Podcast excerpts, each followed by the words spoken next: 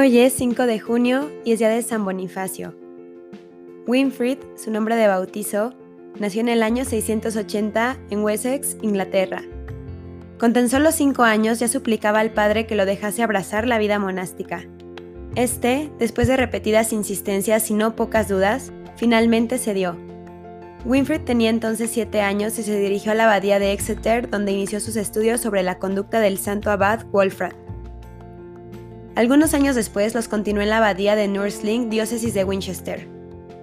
A los 30 años, recibió la ordenación sacerdotal y poco después, como resultado de un sínodo del cual participarán el reina y el clero, fue enviado en embajada junto al arzobispo de Canterbury, que debería aprobar las decisiones de aquel sínodo.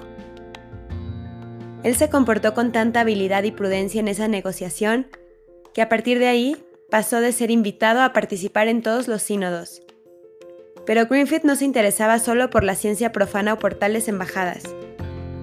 Sin ir en pos de una vana erudición, se entregó al estudio de la Sagrada Escritura, atraído por su belleza, y después comenzó a enseñar a los que se le acercaban e incluso a monjes que viajaban desde conventos distantes. En el 716 partió a Alemania, tierra de sus antepasados, con tres compañeros de Nursling. Llegaron a la capital de Friesland, donde el rey Radbod era gran perseguidor de la fe católica. Winfried tampoco pudo establecerse en la región y luego regresó a Nursling. En el otoño del 718 partió a Roma. Fue paternalmente acogido por el Papa Gregorio II, que le concedió en la primavera del 719 una carta de investidura para predicar la fe a los idólatras de Germania. Le recomendó que siguiese las reglas de la liturgia romana para administrar los sacramentos y consultase a la Santa Sede en los casos difíciles, y le cambió el nombre de Winfried por el de Bonifacio. Después de visitar Baviera y Turingia, Bonifacio volvió a Friesland, que acababa de ser reconquistada por los anglos y a donde había ido el obispo Willibrod, su compatriota. Este, ya anciano, vio con alegría la llegada del joven misionero. Con todo, aunque más preocupado con el trabajo que con las honras, Bonifacio decidió, después de tres años de labor y de experiencias fecundas, llevar la fe a regiones más necesitadas. El anciano predicador había llegado a los 80 años. Deseaba regresar a Frisia, la actual Holanda. Tenía noticias de que los convertidos habían apostatado.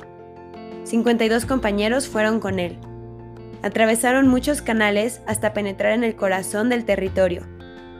Al desembarcar cerca de Dochum, miles de habitantes de Frisia fueron bautizados el día de Pentecostés debían recibir el sacramento de la confirmación. Pero resultó que cerca de esos días, Bonifacio se encontraba leyendo cuando escuchó el rumor de gente que se acercaba. Salió de su tienda creyendo que serían los recién convertidos, pero lo que vio fue una turba armada con evidente determinación de matarlo. Los misioneros fueron atacados con lanzas y espadas. Dios salvará nuestras almas, gritó Bonifacio. Uno de los malhechores se arrojó sobre el anciano arzobispo, quien levantó maquinalmente el libro del Evangelio que llevaba en la mano para protegerse. La espada partió el libro y la cabeza del misionero. Era el 5 de junio del año 754. El cuerpo del santo fue trasladado al monasterio de Fulda, donde aún reposa. San Bonifacio, tú que llevaste la palabra del Señor a todos los lugares que ibas encontrando en tu camino, y derramaste la evangelización a todas las personas, te ruego me ayudes a seguir tu ejemplo y no me pierda en el mal camino. Amén. San Bonifacio, ruega por nosotros.